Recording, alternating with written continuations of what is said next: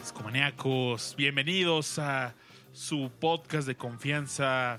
Hoy es jueves 22 de noviembre y estamos transmitiendo este episodio en vivo a través de mixler.com diagonal discomanía.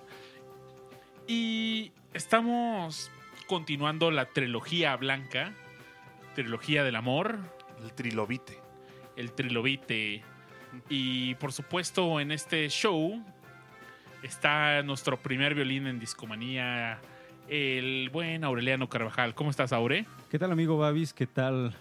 Escuchas podcast, podcast escuchas que nos acompañan esta noche. Encantado de estar como cada jueves en la cabina de Discomanía transmitiendo la mejor música con los mejores amigos y la mejor charla. Así es, amigos.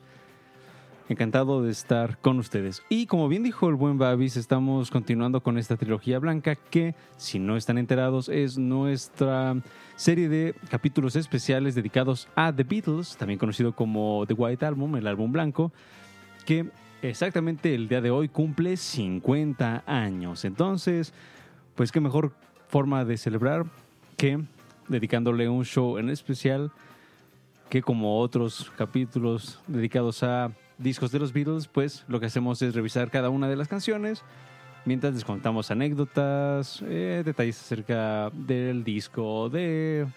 En fin, todo lo que gira alrededor suyo. Oye, Aure, pero esta noche se reincorpora a la alineación el señor Rash, pero juntito, ¿no? Está de regreso. ¿Qué onda, muchachos? Rash, ¿cómo estás? Hombre, muy feliz de estar hoy aquí. Muy triste de que la pasada no pude, pero la salud me impidió el haber participado. Chécate. eh, Mídete, cuídate. Más vale vale prevenir.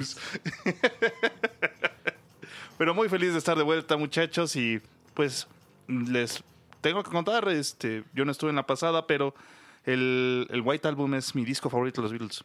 Eso es todo. Y mi canción favorita tu- está en este en este disco también. ¿Recuerdas tu Beatle favorito? Sí, Paul McCartney, obviamente. De hecho, traigo playera de él. Uf. Así es, no miente amigos. Oigan, antes de entrar en tema, un fuerte abrazo a todos los discomaníacos que nos escuchan en vivo. Que aquí está presente Fernavita Macocelote Coy, Monfa Cabrera, que nos escucha en conjunto de su esposa, Checo, Scarlett GT, Tirisco Hazauk y el buen Omar Manuel Verde Hidalgo. Omar Manuel, Muy tenía un bien, rato muy que no, bien. lo, que no lo veíamos por estos lados. presente. Un saludo a todos, un saludo a todos y muchas gracias por acompañarnos.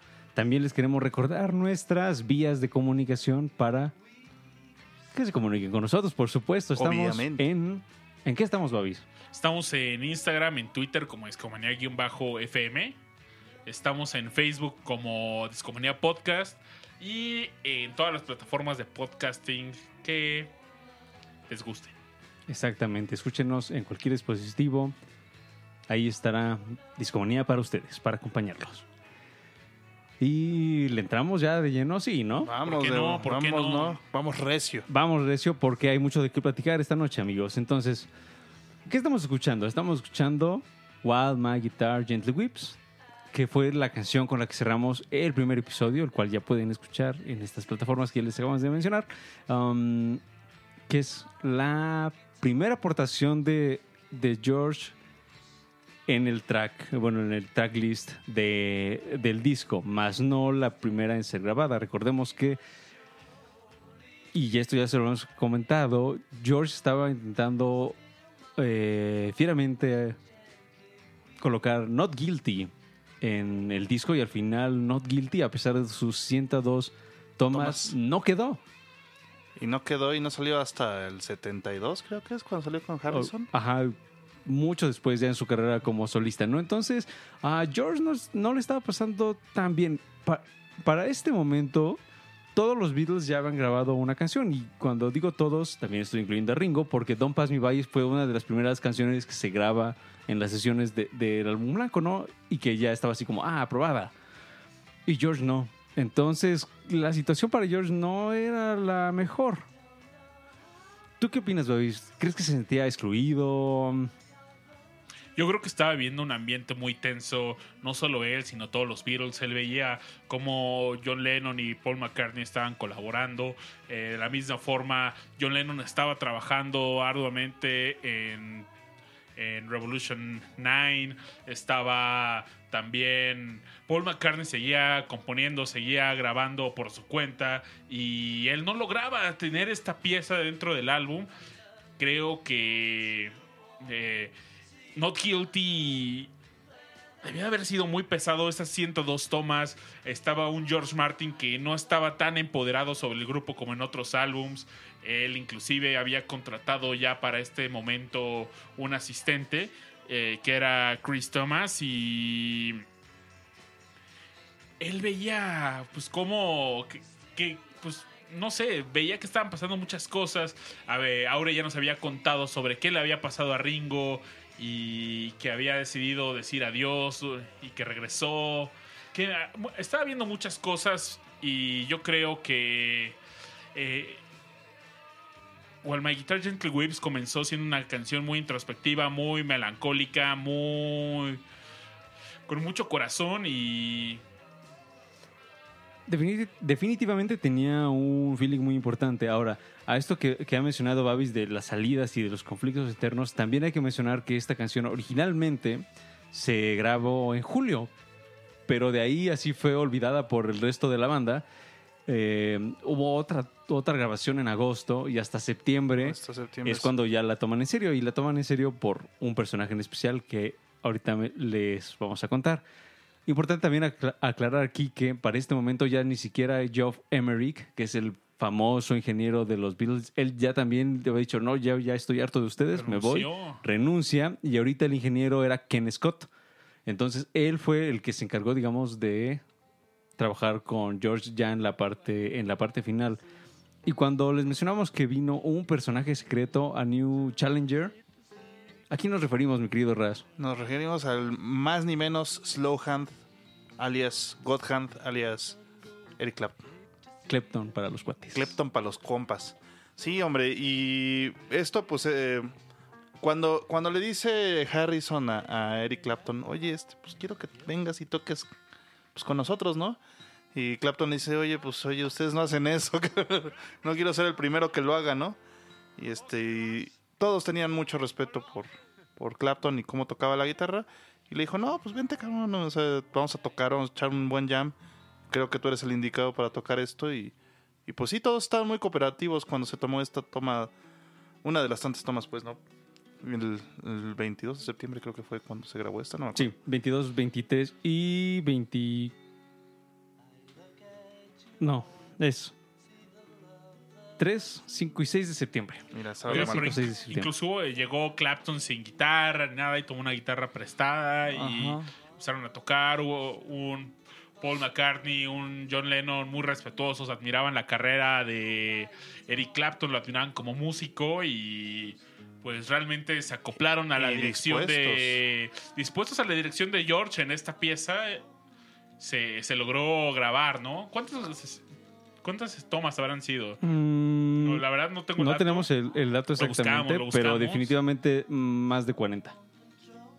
Más de 40 tomas. Y algo también bien importante mencionar, y esto lo comenta George eh, a la hora de, de hacer el recuento en el, en el famoso Anthology, dice que esta canción a él le, le viene a la mente desde la época de la India. Es más, hay una versión de los Escher Demos de While My Guitar Gently Weeps. Y entonces, esta canción, ¿qué significaba? ¿O, o de dónde viene el- el- la inspiración? Y esto es que George estaba interesado en el I Ching, este famoso libro um, Chino.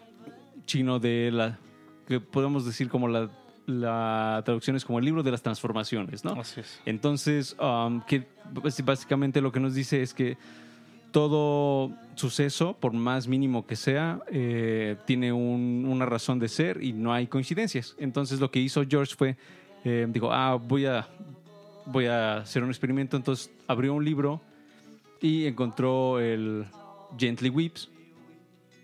y de ahí empieza a construir esta canción, ¿no? Entonces, ese, ese origen también es sumamente interesante y en realidad la canción a mí es una de mis piezas favoritas del, del álbum y de la vida. y de la vida. Y estamos hablando, pues obviamente, que el White Album, como tal, pues es el disco más vendido, ¿no? De, de los 60. De los 60, ajá. O sea, period, no de los Beatles, no, no álbum doble, el álbum más vendido. Oigan, y algo que podemos agregar es que en los créditos pues no aparece Eric Clapton. Mucha gente... En aquella época no se, Ignoró- no se acostumbraba a hacer eso, ¿no? Es correcto, sí. Pues mucha gente ignoró porque Eric Clapton está en esa guitarra. Y yo, la verdad es que desde la primera vez que escuché esa canción lo ignoraba, pero decía, oye, eso suena muy claptonero, ¿no? Y después me llevé la sorpresa y dije, ah, lo sabía. Algo I tenía de it. Clapton esa guitarra. Algo- esos algo de ahí. No, lo creo. Sí, sí, sí. Ahora, esto es muy cool porque esto, esta colaboración entre, entre George y Eric es así como el primer, el primer paso, porque luego George va a ayudar a, a Clapton con algunas de las canciones de Cream, incluida la sumamente popular Batch. Esta canción las, la escriben entre los dos y de ahí para los Para años es exactamente por venir hubo muchas colaboraciones entre estos dos músicos que al final del día pues eran grandes amigos. Claro que sí. Oigan, y hablando en términos de ingeniería, esta es una canción que se grabó en una A-track. Eh, ya habíamos escuchado un par de canciones que se habían grabado en una, en una A-track, que la primera con, que escuchamos fue eh, Dear Prudence, La segunda del álbum. Pero eh, es la historia de cómo llegaron a esta A-track eh, es curiosa porque eh, esta canción fue grabada en el Abbey Road Studio y los Beatles pensaban que no había una grabadora de 8 tracks en, en este estudio. Y solo George Martin lo sabía, pero firmó un contrato donde decía, no, no lo vamos a usar porque tiene tales características que no necesitamos y las cuatro, las de cuatro tracks sí. Entonces tenían que recurrir a una técnica donde grababan, entonces en esta iban como que después juntaban los tracks y liberaban eh, más espacios. Entonces, pues bueno, eh, los Beatles estaban así eh, extremadamente frustrados por las limitaciones de los cuatro tracks y encontraron esta grabadora de ocho tracks y se- en el Abbey Road Studio y se la prácticamente se la robaron, la secuestraron. Nadie les decía nada porque eran los Beatles. Y en, e- en este momento estaban desatados, hacían lo que querían, nadie los controlaba. Y de hecho, ellos tenían hasta grabadoras de 8, de ocho tracks en sus casas, pero el staff del Abbey Road Studio no los dejaba usarlas. Y vaya, así empezaron a jugar. Sí, sí, sí. Esto que mencionas es, es muy importante porque si ustedes se ponen a revisar, eh, hay, va- hay varios libros que, que documentan todas las sesiones, ¿no? Muchas de las sesiones así terminaban 2, 4 de la mañana, es decir, llegaban ellos y de hecho, la mayoría, la, mayoría de las... empezaban En la noche. como 5 de la tarde. Ajá, llegaban. como 5 o 6 de la tarde. El primero que llegaba era Paul. Y de ahí hasta que se cansaran. Y normalmente descansaban en las mañanas, ¿no? O sea, el- Sí. el Y de hecho, descansaban el día. Ya hablaremos más detalles acerca de, de John y, que, y su época, etapa loquilla, pero en realidad uno de los últimos que llegaba, si no es que el último que llegaba era John, porque Era John. también él estaba ya en más allá del bien y del mal. Ahorita estamos escuchando Not Guilty, la toma justo a la 102, que vendría siendo ya la que iba a estar en el disco Que no estuvo en el... y que al final no esté en el disco, ¿no? Entonces creo que también es una pieza muy valiosa que mm, también aparece en el Anthology, pero que en esta nueva edición del álbum blanco aparece de igual manera. Entonces, chequenla para que vean pues un- una gran canción que fue cepillada. Efectivamente. Oye, yo tengo una duda de esta canción. La verdad es que viendo la letra también es como un George Harrison muy enfadado, muy molesto. eh, es, tiene una, una letra muy fuerte. ¿Cómo creen que hayan sido estas 102 tomas repitiendo esta? Yo, yo la siento con mucha ira esta letra. ¿Cómo creen que, que haya sido para el resto de la agrupación grabar esto una tras otra 102 veces esa ira? Ahora, algo importante que hay que mencionar es que muchas de las canciones de George, pienso por ejemplo en Only Another Song, eh, hacían un ejercicio introspectivo eh, muy importante. Es decir, lo que sea que, estu- lo que estuviera pasando en el estudio o en general con, con el resto de la banda, ah, él lo hacía canción. Eran crónicas. Exactamente. Y pues yo me imagino que, que también los demás, pues, sentían un poco esta, esta vibra de, de George, ¿no? Porque pues a final, a final del día, mm, pues estaban todos en, en el, en el mismo estudio. Y esta es una de las canciones que sí graban en conjunto, porque recordemos que hay algunas que se graban, pues no sé, John solito o Paul solito, pero aquí estaban todos, ¿no? Entonces, um, pues definitivamente estaban conscientes de, de esa, de esa misma sensación, que también es una sensación que ya hemos, que veníamos platicando en el show pasado, que es, um, pues las cosas estaban algo tensas, sobre todo para esta, esta época, ¿no? Que ya es post julio. Ah, cuando empezaron las cosas, De hecho, el- eran muy felices aún. para cuando se grabó el My Guitar Gently Whips, ya se había ido Ringo, ya había regresado. Ya se había ido Geoff Emerick. Entonces sí, aquí ya las cosas ya estaban así ya están como más tranquilas. Él pero- se fue en Obladi Oblada, ¿no? Ajá. Sí, no, porque ni lo pelaban. Pobre, pobre, Ringo. Pobre Ringo. Y bueno, aquí lo que, lo que al final del día termina George eh, mencionando es que también él se sentía no pelado y que decía- él comenta igual en la antología así como, no, pues Paul está en lo suyo, John está en lo suyo, yo les propongo algo y no lo toman en serio, como que medio están ahí. Y siento que tal vez esa sensación fue algo de lo que se vivió con Not Guilty, o sea, con ellos, digo, ah, pues sí toco, pe- pero no involucrados como cuando ya llegó Eric Clapton. Y aparte eso empezó desde, desde el Sargento Pimienta. O sea, este sentimiento, porque... pues, bueno, ya platicaremos más adelante. Yo creo que sería bueno empezar a escuchar la, la siguiente rola. ¿Qué les parece, muchachos? Me parece bien. La siguiente rola, ¿cómo se llama, Rash? Se llama eh, Happiness is a Warm Gun. Yo creo que es de las canciones más logradas del disco. Sí. Eh, pero pues ya platicaremos un poquito más a fondo de ella, regresando de, de la misma. Me parece perfecto. Enhorabuena, pues estamos en Discomanía, celebrando el 50 aniversario de The Beatles, conocido por algunos el álbum blanco, el álbum más vendido de los 60s, el álbum doble más vendido de los 60s también por como Añadidura. consecuencia del dato anterior y un álbum que estuvo un paso delante de los demás. Pues discomaníacos, no queda más que decirle que disfruten. Y vámonos con la siguiente canción que ya está más que preparada en nuestra rocola. Rash, ¿tienes la moneda lista de la rocola? Échala, échala. ¡Pum! La rocola siempre lista y allá vamos.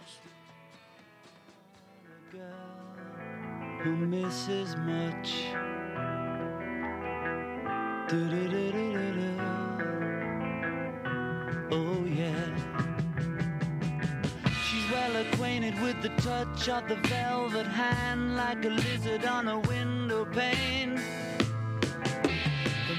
In the crowd with the multicolored mirrors on his hobnail boots lying with his eyes while his hands are busy working overtime. A soap impression of his wife, which he ate and donated to the National Trust.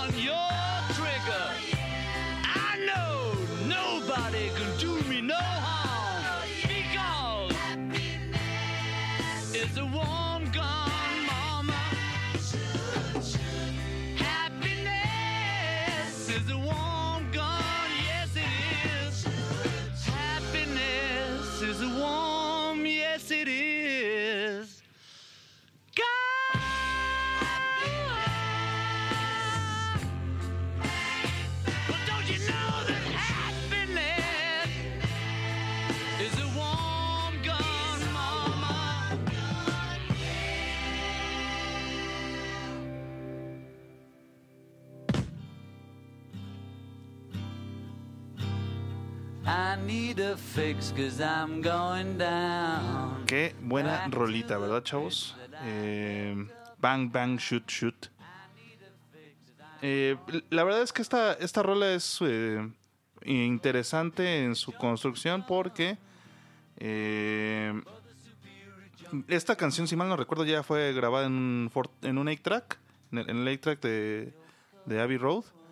Y está compuesta como de tres, cuatro canciones distintas eh, que tenía John por ahí eh, esparcidas.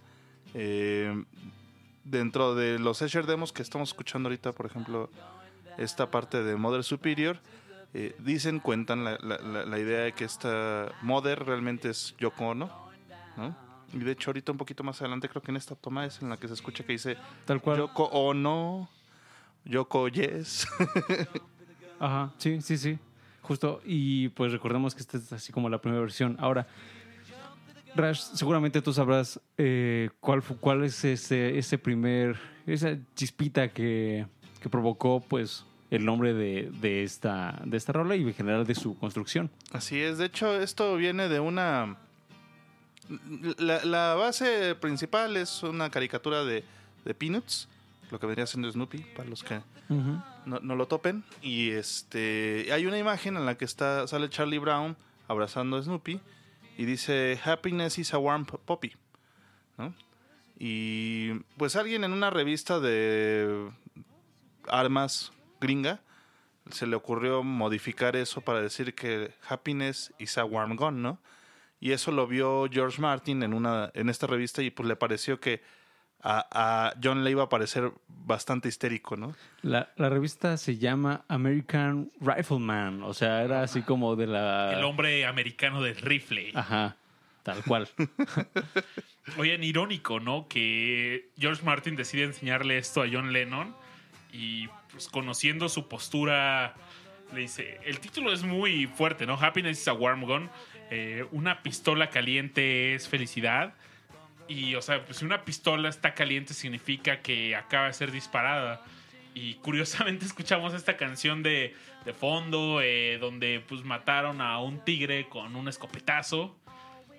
Y pues, significa que mata, si lo usaste es porque le disparaste algo, quizás mataste algo. Entonces, ¿por qué una pistola caliente es felicidad, no? Sí. Pues defin- igual se referían a la casa, ¿no? Pero este, digo, de todas maneras se me hace bastante tétrico el asunto, ¿no?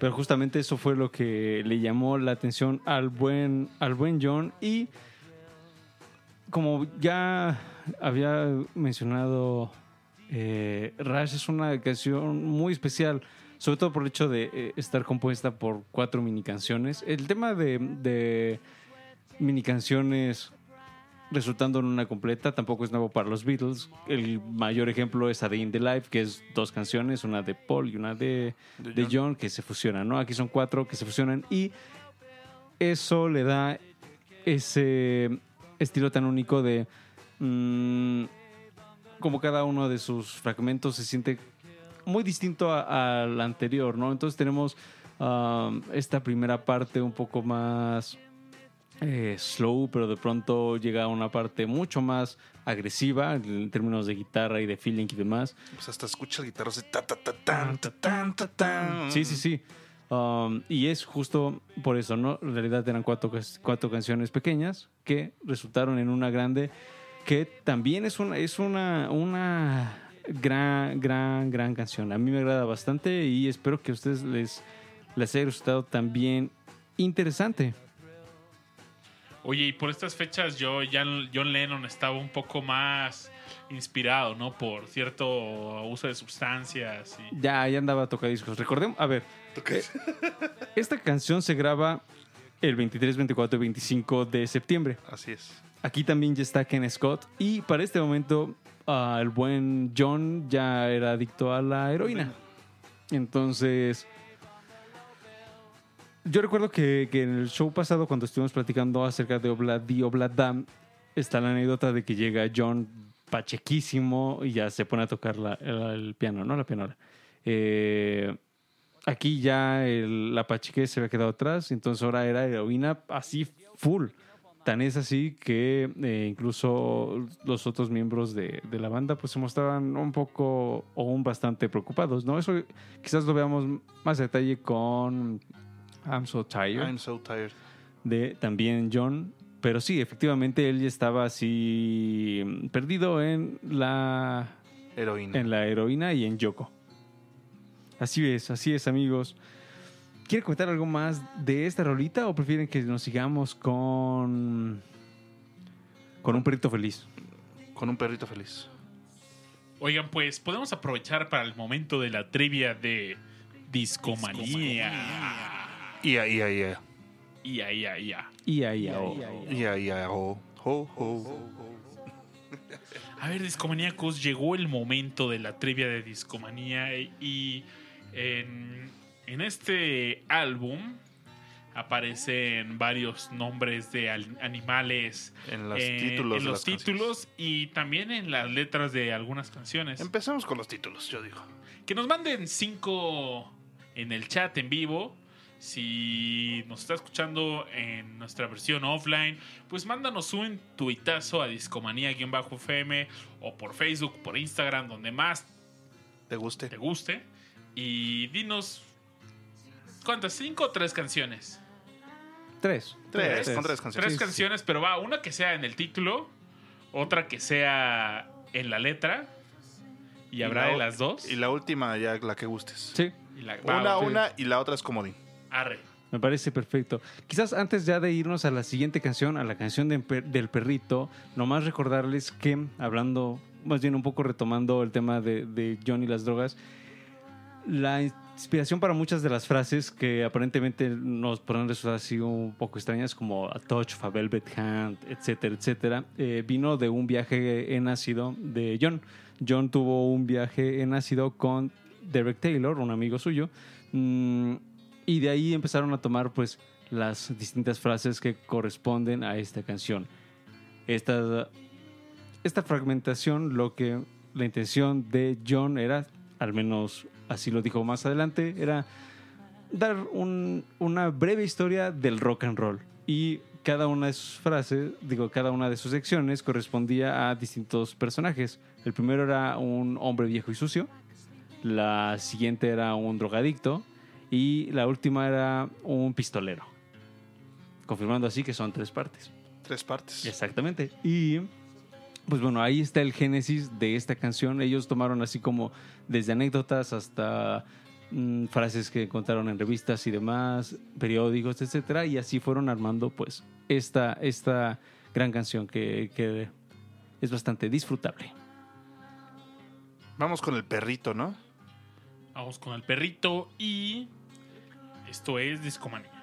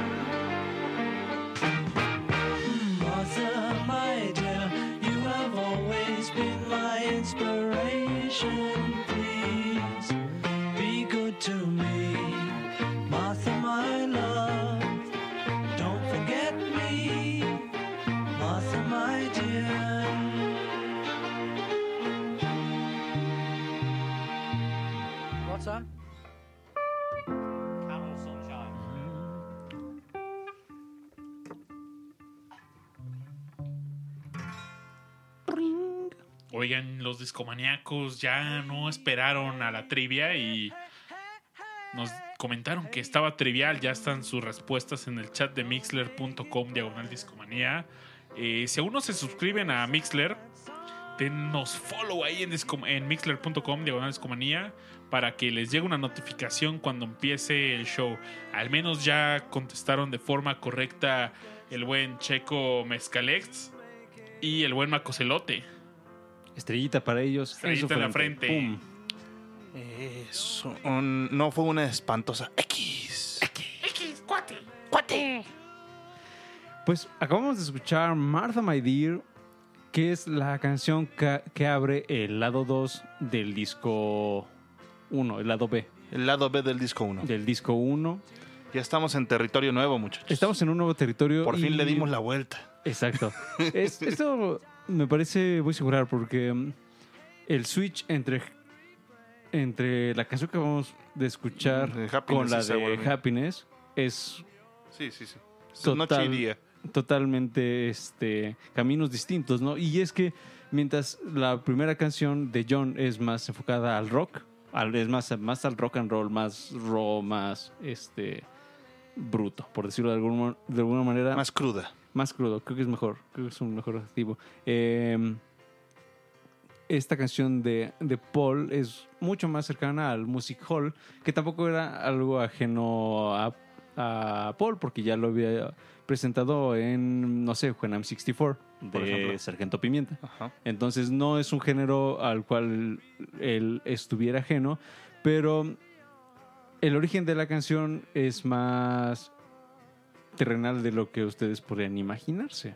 Rash, ¿tú sabes por qué? O más bien, ¿sabes a quién le dedica esta canción? ¿Quién es Marta?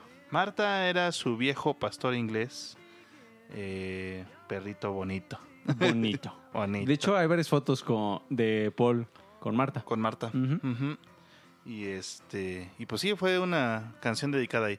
Por ahí dicen las malas lenguas que también tenía que ver algo con el compromiso que tenía con Jane Asher. Con Jane Asher.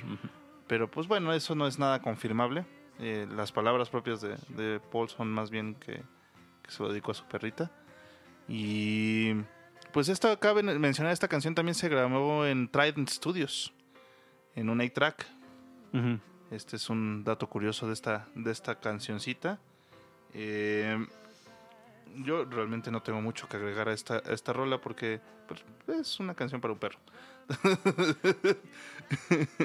Pero quizás lo que sí podemos agregar es... eh, Era una lección, ¿no? Era como una para practicar su sus skills en el piano. No, decía, tocar en el piano es algo muy difícil porque es algo que requiere coordinación en ambas manos y fue como un reto a sí mismo, ¿no? Por ahí, por ahí, eh, en, la en la antología. No, no es en la antología. eh, en una entrevista que le hace Barry Miles, para su libro Many Years From Now, Paul McCartney dice lo siguiente: ahí les va. Um, y cito, cito, cito. De hecho, yo recuerdo que una o dos personas estaban sorprendidas de que la tocara, refiriéndose, por supuesto, a Martha My Dear mm, debido a que era un poco más elevada a mi actual nivel o competencia. Pero la escribí de manera de que fuera más compleja de tocar. Es decir, para Paul fue un verdadero reto hacer esta canción y el resultado es bastante favorable. Recordemos que, como sucedió con Dear Prudence, al tener ocho tracks, esto agilizó mucho el, el proceso en las sesiones, ¿no? Entonces, mm, solo tu- Según hubo- fueron dos días nada más. ¿No? Exactamente. El 4 de octubre y el 5 de octubre. Solo fueron dos días. Hubo muchos eh, músicos de sesión invitados, pero también estuvo George involucrado. George estuvo ahí, eh, pues obviamente con la guitarra. Y esa fue la composición en el estudio de Martha My Dear, una canción que la primera vez que yo la escuché me sorprendió para bien. Es una canción sumamente mm, alegre, es decir, tú la escuchas y te saca una sonrisa. Y creo que eso parte de la magia de, de Paul, ¿no? De expresar algo que te anime, algo que te haga sonreír. Y no todo en, en álbum blanco son drogas y armas. Fíjate También hay perritos felices. ha- Haciendo un poquito de memoria, para esta época ya, ya estaba saliendo con Linda Eastman, Paul McCartney. Y este, entonces por eso también como que la idea de que se lo hubiera dedicado a, a esta Asher. a Asher, pues no, se me hace como fuera de lugar. Más siendo que Linda fue su primera esposa al final del día, ¿no?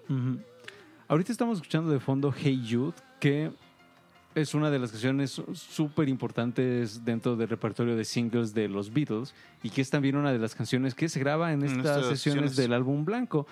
Esta también, ahora que mencionábamos el, el famoso 8-track, Hey Jude es de las primeras canciones que se graban en un 8-track. Ajá, pero esa ya fue en Abbey Road, según yo, fue cuando ya se robaron. No estoy seguro, pero definitivamente fue en un A-Track. Eso sí, se, Sí, los hecho. puedo asegurar. Y es genial porque esta, esta versión que estamos escuchando viene incluida en estas nuevas ediciones del álbum blanco que vienen. Son seis discos en total, con muchos bootlegs. Y esta es una de las piezas que ahí viene. Entonces la estamos escuchando este, en una versión completamente nueva, por decirlo así.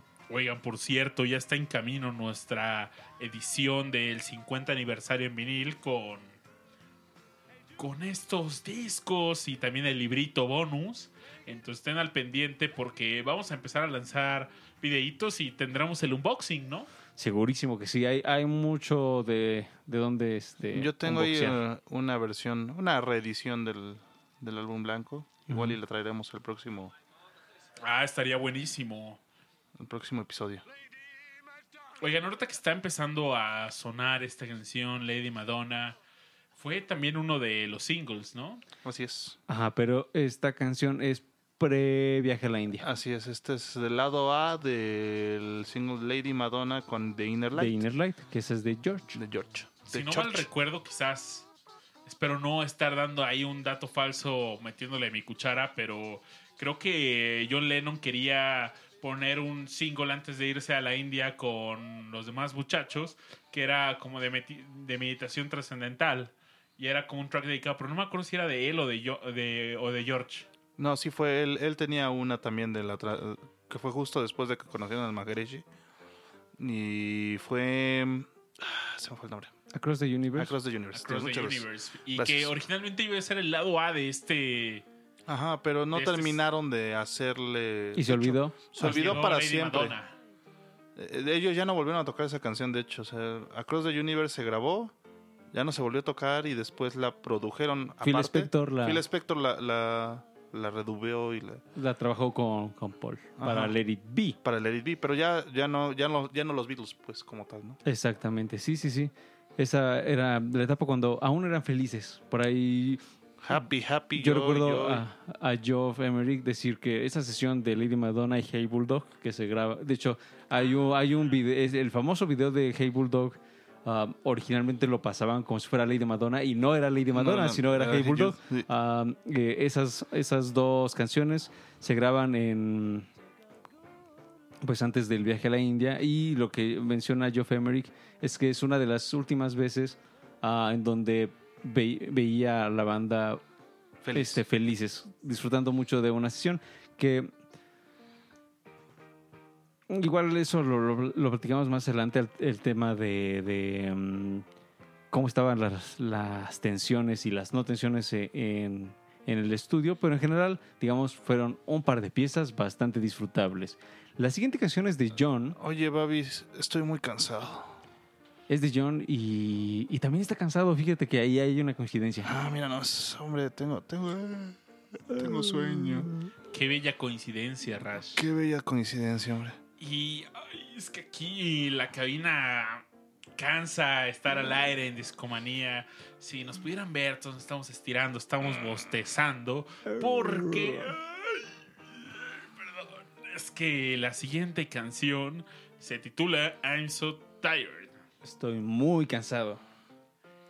y John estaba muy cansado. Entonces, ¿qué les parece si le escuchamos y regresamos aquí a Discomanía? Excelente.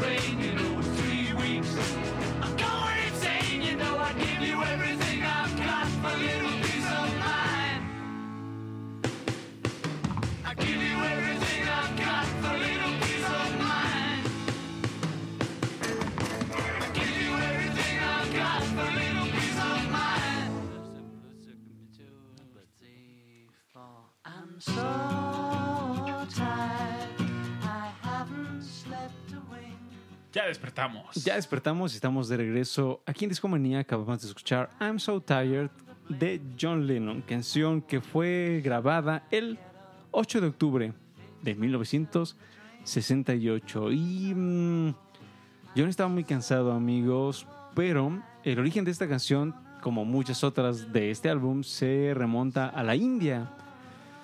Ahí la anécdota es la siguiente. Imagínense que mm, en este retiro espiritual de meditación trascendental, todos estaban muy concentrados, todos estaban esforzando mucho y demás. Y mm, el buen John tenía un problema, un problema llamado insomnio, el cual no sé si aquí los presentes lo hayan sufrido en algún momento de, la- de su vida. Oh, sí. En algún momento y Y no es, no es divertido. no, das vueltas y vueltas y vas viendo cómo el reloj avanza y dices, ay, ya falta poco para que tenga que hacer mis cosas del día a día, ¿no? Lo peor del caso es cuando te da el sueño a una hora de que amanezca. O sea, Sí. llevas toda la noche despierto y dices, no manches, me quiero dormir, no manches, duérmete. Y ya van a dar, dices, bueno, ya te resignas, empiezas a hacer otras cosas y de repente ya son las 5 de la mañana y te empieza a dar sueño y dices, no. Es, es una, es una sensación eh, definitivamente no placentera y creo que lo ejemplifica muy bien la canción.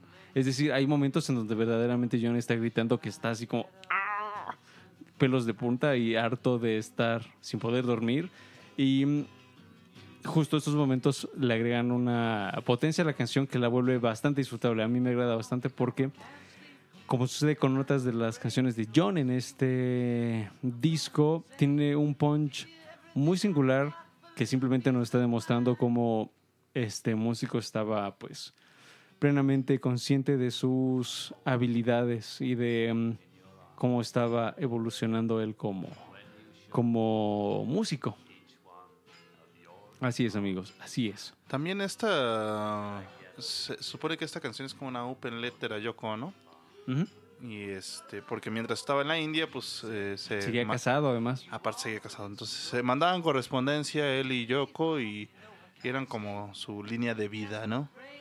Eh, y pues eh, en esa época justo fue cuando empezó a, a ver a Yoko como, como una mujer hecha y derecha. Sí, sí, sí. Además de esto, también hay algunas líneas que reviven este mito de Paul is dead. Y al final de I'm So Tired se escucha decir a John Lennon, "Mo- mo- Monsieur, Monsieur, how, how- how about another one?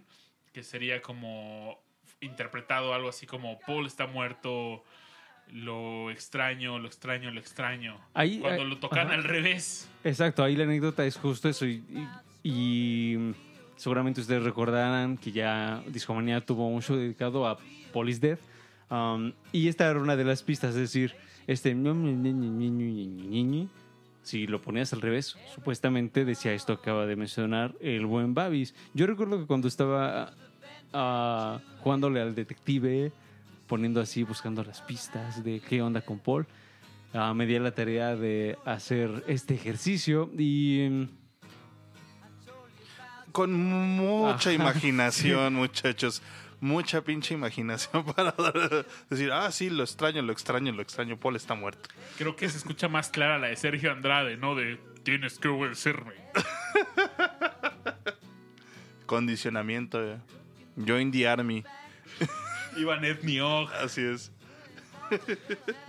Por cierto, mm, esta canción se graba en la misma en la misma sesión eh, cuando terminan de grabar The Continuing Story of Bungalow Bill, Bungalow Bill. que es una canción que ya escuchamos y que también es de John y eso significa que ahí estaba Yoko.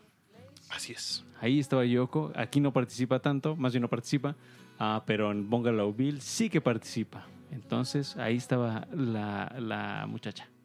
La muchacha. Oigan, amigos, pues. ¿Por qué no nos vamos con Un la... pajarito. ¿Qué te dice el pajarito, Babi? Me está soplando algo. ¿Qué te dice?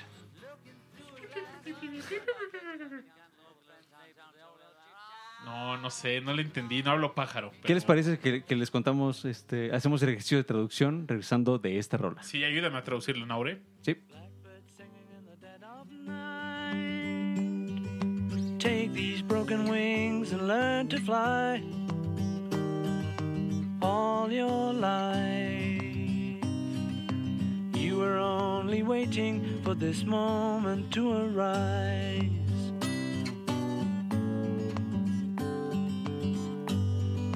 Blackbird singing in the dead of night. Take these sunken eyes and learn to see all your life. You were only waiting for this moment to be free. Blackbird fly. Blackbird fly into the light of a dark black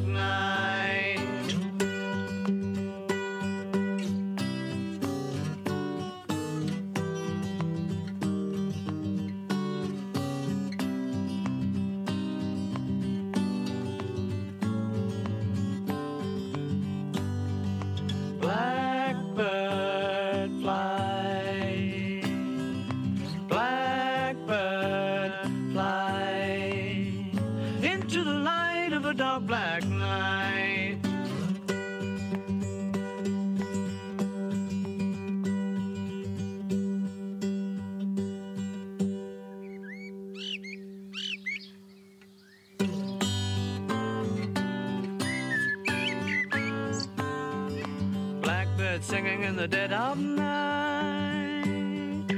Take these broken wings and learn to fly all your life. You were only waiting for this moment to arise. You were only waiting for this moment to arise. You were only waiting for this moment to arise.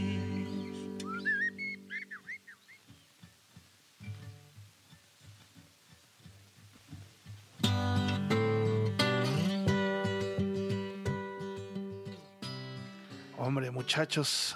Estamos de regreso y ya les tenemos, o sea, lo, lo que el pajarito le quería decir a Babis es que nos sigan en nuestras redes sociales y que compartan la discomanía con todos sus amigos. Eso es lo que el pajarito vino a decir. El pajarito ya se fue, pero fue claro, ¿no? Gracias, pajarito, por traernos este bello mensaje. Adiós, pajarito. Bye, y bye. por favor, lleva el mensaje a más lugares. Tú eres mi Mi hermano del alma, realmente el amigo.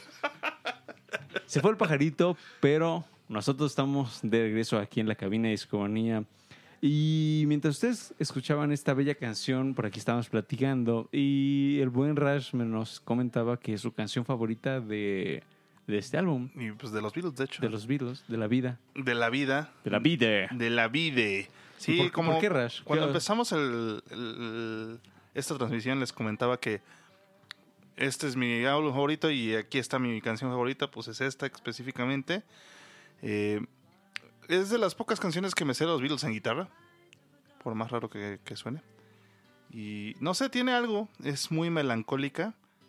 Cuando la escuché por primera vez, la verdad es que me atrapó y personalmente fue algo muy, no sé, muy, muy personal. Mi papá recuerdo cuando, cuando hablamos de este disco, yo empecé a escucharlo, pues lo escuchaba pirata.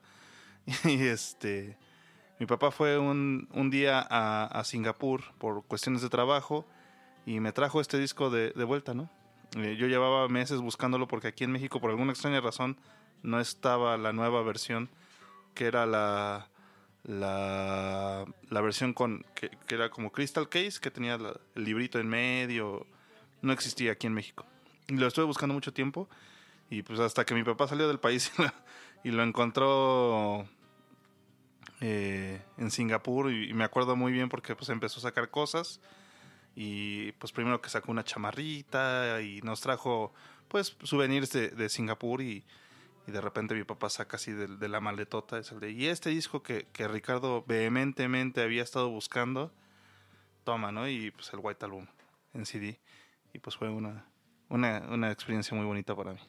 Reafirmando mi Ajá. gusto todavía por... Suena, suena a, un- a una bella historia y creo que eh, como muchas de esas bellas historias pues nos terminan marcando quizás incluso el gusto por pues por el disco en sí o en este caso en la canción en sí.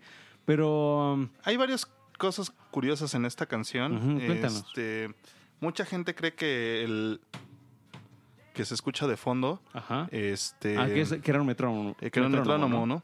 y no, Pues no, este, son, los, son los zapatos de Paul McCartney llevando el ritmo y literal le pusieron un micrófono ahí cerca para, para grabarlo, ¿no? eso me parece bastante cool Creo que es un dato muy importante porque aquí los Beatles no solamente tienen sus instrumentos, sino juegan con el estudio. El estudio es un instrumento más y abre las posibilidades de su creatividad. De hecho, una de las cosas bien divertidas que en alguna entrevista ahorita que sacó este año Paul McCartney el Egypt Station, este cuenta que le preguntan, oye, y este, ¿y cómo, cómo le hacías antes este eh, para llevar la- las canciones? No sé cómo le hacían ustedes para llevar las canciones con, porque no tenían. Hoy en día muchos de los músicos tienen en los audífonos el metrónomo incluido. Y Parte de los monitores. Así es. Y pues en aquella época eso no existía, ¿no? Y pues dice Paul, pues lo hacíamos así al vuelo, hijo. O sea, si, si las cosas no funcionaban, eh, pues, o sea, si alguien se adelantaba, pues nosotros nos adelantábamos con él, ¿no? Para cubrirlo. Cosa que hoy en día no pasa. Maldita tecnología nos está arruinando. Pero bueno, aparte de eso, este. En esta época era cuando eh, andaba este John tratando de grabar eh, Revolution 9. eh, después de haber grabado Revolution 1. Ah, mira, un- hay un pajarito en, en la cabina de Discomanía. regresó el pajarito amigo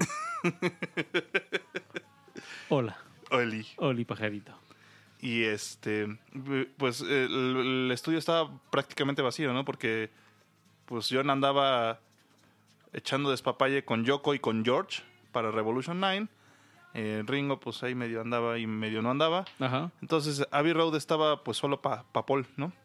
Y eh, pues el Blackbird pues sal- salió en una de estas sesiones cuando pues estaba básicamente solo, ¿no? Con, con el staff de, de Abbey Road, ¿no? Ahora, hay por ahí es- esta situación eh, que mencionas ah, es curiosa porque Es justo esta, esta, esta anécdota de que Paul y que John estaban grabando en estudios diferentes. Este, hay quienes este, lo, la describen como muy dramática, o sea, como prácticamente queriendo eh, explicar, eh, usando este, esta escena como ejemplo, mm, lo mal que estaban así John y Paul. Y la verdad, no. Eh, y esto lo dice Gil- Giles Martin en una entrevista reciente. Eh, en una entrevista reciente que pueden encontrar en YouTube. Mm, y básicamente lo que él dice es. O sea, si se llevaran tan tan mal, ni siquiera podrían estar eh, juntos grabando como solían hacerlo, porque recordemos que en esa época, o al menos los Beatles lo que hacían era, pues se juntaban los cuatro y los cuatro tocaban al mismo tiempo, ¿no? Y porque además una de las ideas de- detrás del álbum era queremos hacer algo que suene como que estamos presentando en vivo. Y entonces, bueno, está Sí, eso como ya detrás, habían ¿no? ab- abandonado las giras, ¿no? Exacto, entonces eh, debemos entender esta separación de, de estudios con algo muy sencillo, es- y esto es, había tantas canciones y tanta interés creativo, que decir, si tengo la posibilidad de grabar un estudio diferente y los dos podemos seguir haciendo nuestra música, pues adelante, ¿no? Creo que es hasta bienvenido que, que se esté trabajando pues eh, el doble, ¿no? Y de hecho, esto dio pues el pie a lo que es Revolution 9, ¿no? Ya seguramente hablaremos de él en su momento. Pero sería bueno irnos con, con la siguiente rolita, ¿no? ¿Qué les parece? Perverso, perverso. La siguiente canción, Babis, ¿sabes cuál es? Sí. ¿Hay algún animal involucrado? Un animal involucrado. y- Pero no, no es Cui. No, no es cui, es.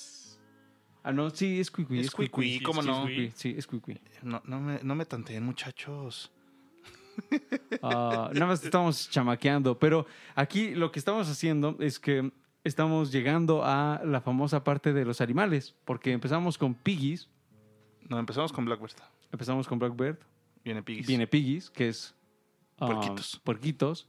Y luego viene Rocky Raccoon. Rocky Raccoon. Entonces tenemos tres animales seguidos. Bastante disfrutables. Oiga, ya, ya soltaron la respuesta a la trilogía, a la, a la trivia de Discomanía. Está bien, muchachos. Que lo bueno es que lo, lo echamos hace tres bloques y lo tienen para pensar. Está bueno, está bueno. Felicidades a los que contestaron bien. Y pues va- vamos con la siguiente rola. Y esto va a ser Piggies. Piggies. Puerquitos. ¡Uy! Chanchitos. Cui, cui,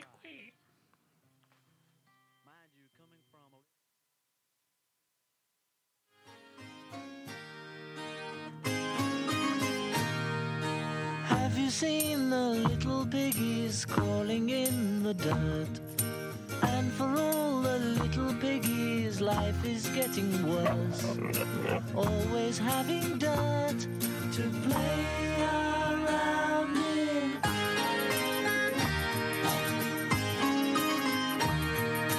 Have you seen the bigger piggies in the starched white shed? You will find the bigger piggies stirring up the dirt. Always have clean sheds to play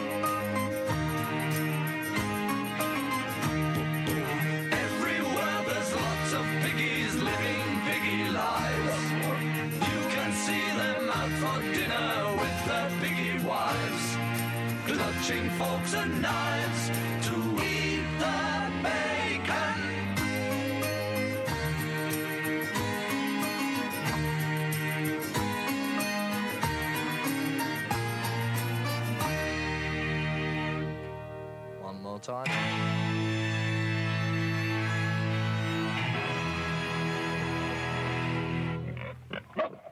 One, two, three, four.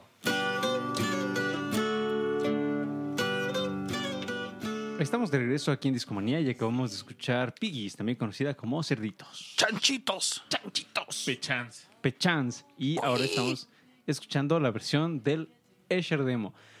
Hay un punto interesante de conexión entre esta canción y la pasada, más allá de los animalitos, y es que ambas um, están profundamente influenciadas por la música clásica. Algo que no mencionábamos ah, eh, sí, de Blackbird. de Blackbird es que estaba inspirada en esta famosa pieza de Bach, conocida como Boudí, que seguramente se la habrán escuchado a Jethro Tull, Jethro Tull, em, y que bueno, en este caso aquí también Paul hace como su, su reinterpretación en, en Blackbird. De hecho, hoy en día muchos de sus conciertos antes de tocar Blackbird toca. Boudí.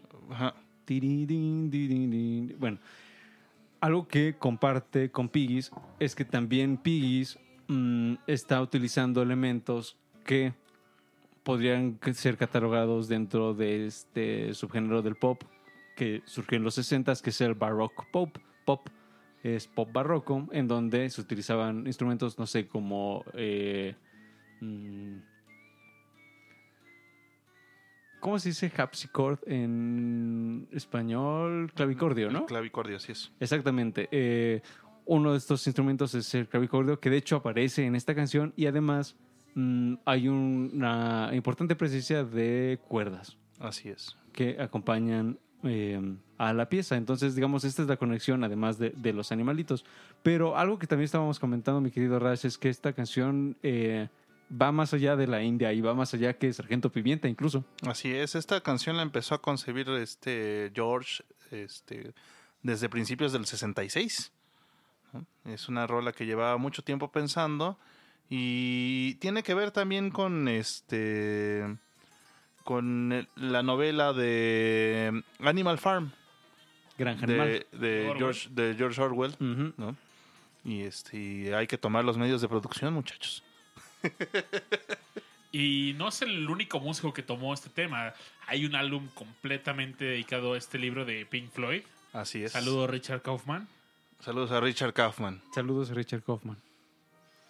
Y sí, de hecho, tanto Piggies como Taxman, que Taxman es también. la canción que abre el revólver, mm, el, propio, ro- el pro- propio George va a decir más adelante que se tratan de dos canciones eh, pensadas como crítica social. O sea, él tenía muy claro la intención y así lo hizo, mm, pues, saber con ambas piezas. Ahora, su- hay dos elementos interesantes con esta canción que están girando alrededor suyo. Uno de ellos es, um, recordemos que el 68 fue un año turbulento en el mundo, ¿no? Las famosas manifestaciones de estudiantes, lo que estaba sucediendo con la Unión Vietnam. Soviética, Vietnam, es decir, estaban sucediendo muchas cosas. eh, el asesinato de Martin Luther King, De John F. Kennedy. de, no, de John F. Kennedy, sí, lo habían matado antes. Pero este es del hermano, no creo. Ujú. Perdón, de, de- sí, es cierto, Robert Kennedy. Robert Kennedy, exacto. Eh, entonces, muchos, muchos eh, elementos culturales y políticos estaban sucediendo en esta época, ¿no? Y concretamente en este año. Fue un año, pues, no se diga más. Aquí en México tuvimos ah, una experiencia del 78, ¿no? Entonces, Que vendría después, pero sí. pero pues, fue en el Ajá. 78. Ajá. Eh, entonces, muchos de estos movimientos eh, de la contracultura tomaron a Piggies como un himno, sabiendo eh, eh, la idea de George de crítica um, al sistema social. Entonces Piggy se convirtió para, muchas personas en, este estandarte, lo cual también ayudó a que Piggy se, ah, se escuchara mucho más y se esparciera mucho más entre la juventud. Ahora, también está el lado darks, que es, eh, fue una también una de los estandartes que usó Charles Manson y del cual hablaremos posiblemente en el siguiente episodio para su teoría de Helter Skelter. No les contaremos más por ahora, pero ténganlo en cuenta porque porque fue algo que usó este no sé si simpático personaje, pero que les hizo llegar a su grupo de seguidores, por decirlo de alguna manera. A mí Piggies me gusta bastante y de hecho... Pues la presencia del clavicordio es bastante divertida, ¿no? En la, en la canción. Exacto. De hecho, ahí quería llegar. El músico que, que, interpreta, que interpreta esta canción es Chris Thomas.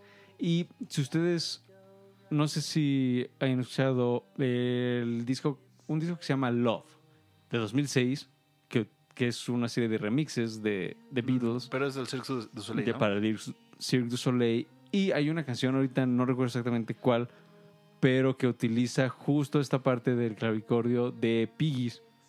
Mm, les pasaré el dato posiblemente en el siguiente bloque, pero sí, es justo un, un, un elemento de la canción que a mí en lo particular me agrada bastante y al parecer a los chicos del Cirque du Soleil también.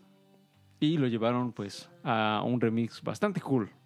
Es bueno el, el remix de Love de los Beatles. Es bastante chévere. Deberían escucharlo si tienen tiempo. Así es. Pero ahora que hemos terminado de platicar acerca de piggies, De cerditos. de cerditos, vámonos con otro animal que es un Tiene un antifaz, ¿no? es un mapachín. Mapachín. Mapachín. Ahora, no se imaginen al mapache tal cual, o sea, es más bien como una persona, pero pues ahí está el nombre Por de... eso la idea del antifaz, pero Ahora, ahora quizás se lo pueden imaginar como un animal y la historia será mucho más divertida si se la imaginan súper distinta aparte. Entonces, vámonos con Rocky Raccoon, que es una pieza bastante country del buen Paul y que mm, también tiene una sección de pianola bastante cool que a mí me Bastante encanta. cool, Sí. Entonces, pues vámonos con esta rola y seguimos aquí en Discomanía.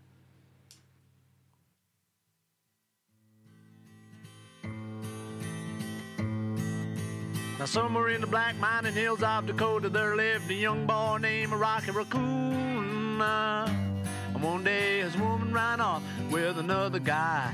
Hit young Rocky in the eye. Rocky didn't like that. He said, I'm gonna get that boy. So one day he walked into town, booked himself a room in the local saloon. Rocky Raccoon checked into his room only to find Gideon's Bible. Rocky had come equipped with a gun to shoot off the legs of his rival. His rival, it seems, had broken his dreams by stealing the girl of his fancy. Her name was McGill, and she called herself Lil. But everyone knew her as Nancy. Now she and her man, who called himself Dan, were in the next room at the hoedown. A Rocky burst in and grinning a grin. He said, Danny boy, this is a showdown.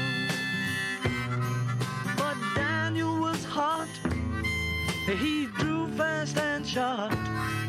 And Rocky collapsed in the corner.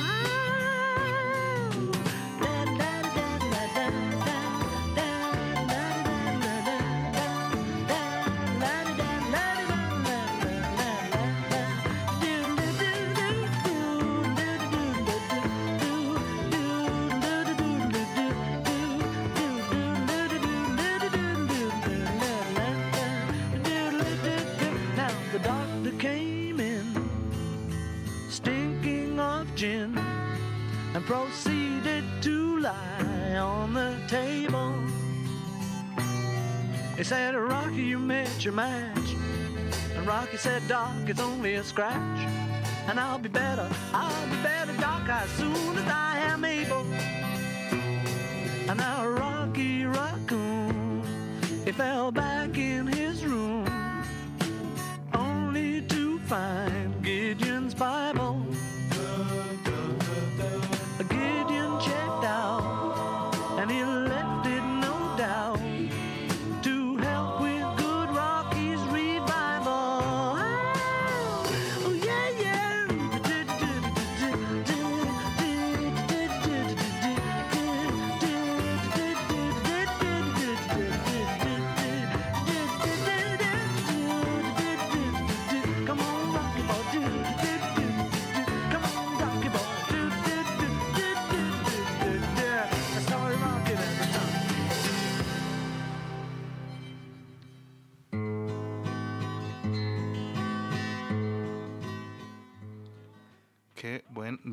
De esta rola, ¿eh? Gran canción, gran canción, grabada el 15 de agosto de 1968. Es una rola de Paul McCartney que ahora estamos escuchando en su versión del Escher Demos, de los Escher Demos. Es decir, es una rola que fue concebida en aquel viaje a la India, del cual ya les hemos hablado en varias ocasiones a lo largo de este especial.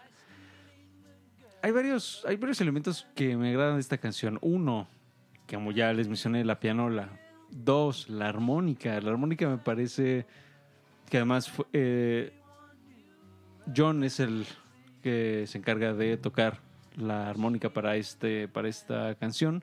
Um, la armónica también me agrada bastante. Y por último, el bajo, que, y aquí vale la pena recordar, que estas versiones, estos mixes que estamos escuchando, mm, que fueron trabajados por Giles Martin, hijo de George Martin, um, pues prácticamente tomaron... em, Giles tuvo acceso a todas las tomas, ¿no? Y pudo retrabajar todos los elementos que componían eh, cada una de las canciones, ¿no? Entonces, no sé, esto lo platicamos con Luis, que fue nuestro invitado pasado, pero ah, valdría la pena preguntarte, mi querido Rash, ¿qué opinas de cómo suenan estas nuevas versiones de...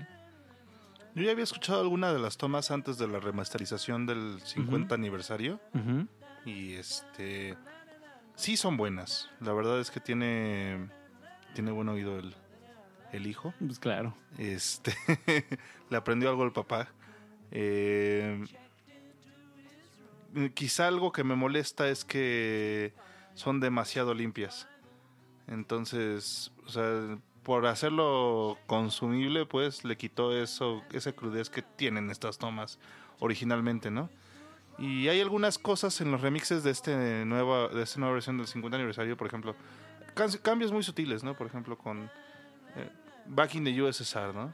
Cuando empieza Back in the USSR en la versión de antaño, es más crudo y le ponen más énfasis al sonido del jet, ¿no? Del, del avión. es- Ujú. Y en esta nueva versión no se escucha tan así, para darle más énfasis a la voz de Paul, ¿no? Entonces, este, pues sí, también es un tema que yo debatiría un poquito. Eh, sin embargo, son buenos mixes. Son buenos mixes. A mí me, gusta, bast- por ejemplo, el, el peso que le dan al bajo um, de... También vivimos de en Paul. una época que. Vivimos en una época en la que los. Eh, El hip hop está dominando, ¿no? Entonces los sonidos bajos son. Son muy socorridos. Entonces también creo que tiene que ver con eso, ¿no? Oye, oigan, a mí hay algo que me encanta de esta canción que es cómo, cómo empieza, pero en este tono como muy dilanesco, muy exagerado. Now somewhere back in the mailing, hills of Dakota, to live a young man named Rocky Raccoon. bienvenidos a Disco Manía. Y voy a hablar como si estuviera el viejo esta. De Pero- hecho, sí, esta, esta rola es como un. Empezó como un, un- una burla, ¿no? A lo que está haciendo Bob Dylan. Porque recordemos que acaba de sacar un disco a principios del año Bob Dylan y se estaba escuchando bastante. Y él había tomado, retomado sus raíces, ¿no? De, de country, porque ya venía experimentando con la psicodelia y todo esto. Y con este disco, pues de- decidió echarse para atrás y, y retomar sus raíces. Yo creo que los Beatles agarraron esta rola en específico para, para mofarse un poquito de esto. Y este y pues terminó siendo Rocky Raccoon. El álbum que dices es John Wesley Así es. Harding. Así, el John Wesley Harding. Y pues sí, Bob Dylan había jugado mucho en este entonces con... También había experimentado bastante, había sacado álbums locotes como el Blondie on Blonde. eh, ya, ya había salido el Highway 69 Revisited. Sí, ya. Y regresó a sus raíces, como bien lo dijo Rash. Pero hay otra cosa que me gusta todavía más de Rocky Raccoon y es la pianola que tiene. Sí. Porque emplean una maña loquísima para la grabación. Ah, sí, está bien locochona. Cuéntanos, Babis, es una técnica cuéntanos. que se llama Halt Speed Recording, que lo que hacen es que grabaron esto, pero realmente, eh, si ustedes escuchan la, la pianola ya en la versión que es del álbum es más rápida, tin, tin, tin, tin, tin, tin, tin. Y la grabación original ahí, pues le estaban tocando a la mitad del tiempo, entonces era... Entonces era, la mitad- era mucho más lento. La verdad es que cuando yo escuché las versiones lentas, me gustaron más porque le daba más reverbera. o sea, La reverberación tenía más presencia, pero vaya, cuando lo ponen así ya al doble del tiempo, se escucha loquísimo y lo que logran es que tenga un mayor ataque y un decay así eh, rápido. Entonces, como que la reverberación no, no dura tanto y Y le, le da este sonidito de viejo este también, ¿no? Sí, se apaga muy rápido, prende muy rápido y apaga muy rápido ese sonido. Entonces, logran ese sonido peculiar. Tan especial, sí, es un sonido bien, bien interesante. Y esta canción se, se grabó solo en un día. Es decir, es una de las canciones que tuvo menos tomas. En realidad creo que fueron solamente ocho. ¿Qué no fue cuando vino también acá medio... Ah, no, esta fue una consecuencia de cuando llegó todo Pacheco, este John, ¿no? A, a grabar Obladí Oblada. Sí, esto, Porque se es- ocupa la misma pianola para grabar Rocky Raccoon. Rocky Raccoon. Eso, eso es correcto, mi querido Raz. Y ahora, que fuera una canción con pocas tomas no significa que Paul no haya hecho de las suyas. Y cuando digo que Paul no ha hecho de las suyas, es que, y por ahí esto lo cuenta mm, Mark Lewison en uno de los tantos libros que hay acerca de las sesiones de... Pues bueno, el, el libro como tal habla de todas las sesiones de toda la historia de los Beatles, ¿no? Pero en el caso concreto de, de las sesiones del álbum blanco, lo que él cuenta es que mm, prácticamente lo que hizo Paul es que mm, cada nueva toma le cambió algo a la letra. Entonces la letra fue cambiando así de entre toma y toma y toma y toma. Y había algunas que, no sé, tal cual eh, estoy aquí leyendo que empezaba así. ah, here's the story of a young boy living in Minnesota. Oh, fuck off. Así, Paul, así, no, no, no me gusta, no, no lo hice mal, no sé qué. Eh, y todos así como, mm, como cuando estaban con Obladi Oblada. Entonces, Paul siendo perfeccionista, Paul siendo Paul. Ah, pero sí, Rocky Raccoon también tuvo varias revisiones eh, a nivel este, lírico que terminan por concluir con esta versión. La Oigan, to- y que tiene- quiere tener otro nombre, ¿no? Susi eh, Rocky Sassoon, Rocky Sassoon. pero que le pusieron Raccoon. Le pusieron Raccoon porque sonaba más a cowboy. Más vaqueroso. Oh, yeah. Oh, yeah. Y, eh, y la siguiente canción a mí me encanta porque también sigue en el mood country, pero aquí vamos a hacer un ejercicio especial, mi querido Babis. ¿Te acuerdas que en el show pasado yo te dije así, ah, pues cuando estaba escuchando eh, estos nuevos discos de, de The Beatles, me encontré con una canción que, que me sonó así muchísimo a The Moody Blues. ¿Te acuerdas, Babis? Claro. Ah, bueno. en- Ahí, ahí te va. Eh, cuando se... Don't Pass Me By, que es la canción de Ringo, que es la que vamos a escuchar a continuación, es una de las primeras canciones en grabarse regresando del viaje a la India. La primera es Revolution. Revolution One. No, no Revolution 9, muchachos. Exacto. Eh, y poquito después van, van con dos Don't Pass Me By, que también es una canción que Ringo tenía.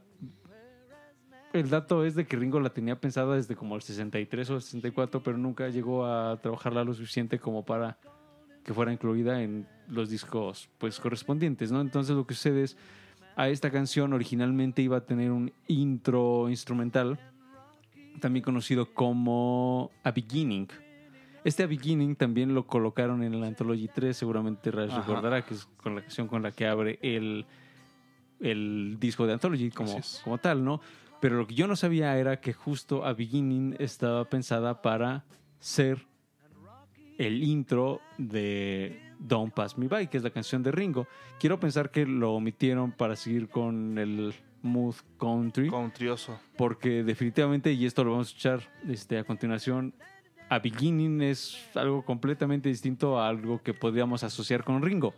Entonces, ¿qué te parece, Babis, si escuchamos mm, um, A Beginning, le escuchamos cómo, cómo se graba en el estudio y después nos vamos con la versión de Don't Pass Me By, que ya ya todos conocemos y sabemos. Ya todos conocemos y para quienes no la conozcan, la podrán disfrutar aquí en Discomanía. Entonces empecemos con A Beginning, que es la toma 4 de Don't Pass Me By. Vamos. Buenísimo y vamos.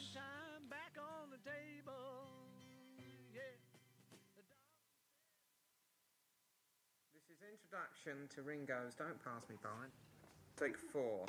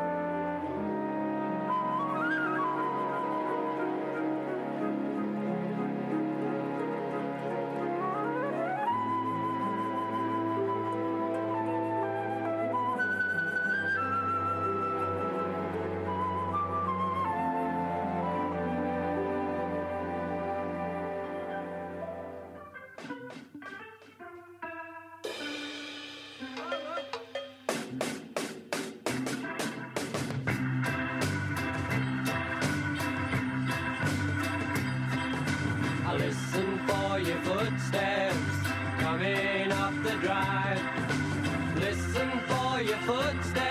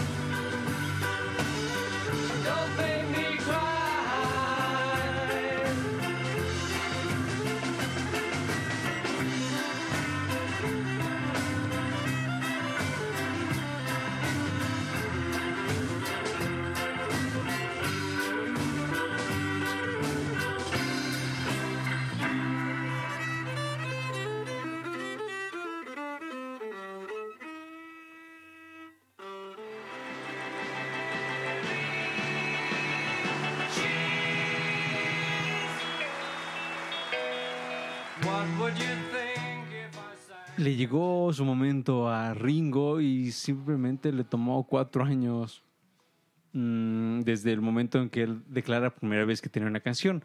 En 1900 ¡Gallo! el gallo de Babis, Ringo Starr, Pues según tengo Richard entendido Stanley. desde el 62, ¿no? Que es cuando se unen los Beatles. Les muestra una versión en progreso de, de, de esta una rola. canción ajá, que resultó ser esta rola.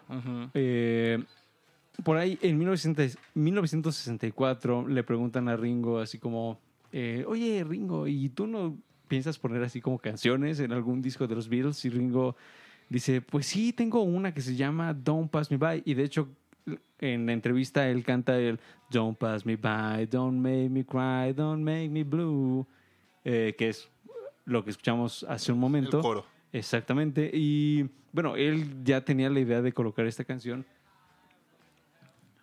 desde mucho antes, ¿no? Entonces, mm, justo dentro de esta efervescencia del post viaje a la India, en donde todos querían colaborar y todos estaban así como mil canciones, todo, to- que se ponga todo en este álbum, um, fue como el momento ideal para que también Ringo dijera, ah, pues yo también, ¿no? Y mm, tan es así que es una, como ya les mencionaba, es una de las primeras eh, canciones en ser, en ser grabadas dentro de, del álbum. Y entonces fue grabada así, quedó bien y fue una de las primeras que dijeron, ah, ok, la canción de Ringo va a estar porque va a estar. Y, y fue bastante cool. La canción se graba mm, en el periodo de julio y junio. Hubo unas primeras tomas el 5 y el 6 de junio, es decir, cuando todavía toda era ale- alegría todavía, cotorreaban, no se peleaban tanto, Ringo era feliz, todavía no, no hacía lo de irse. Lo de Mm, y los ajustes finales se hicieron en julio, el 12 y el 22 de julio. En este momento también Geoff Emerick también seguía aún como el ingeniero de audio. Pero antes de seguir hablando un poquito de, de esta rolita, Babis, ¿qué, te- qué, qué razón me das de- del intro que tristemente fue tachado de la, de la versión final?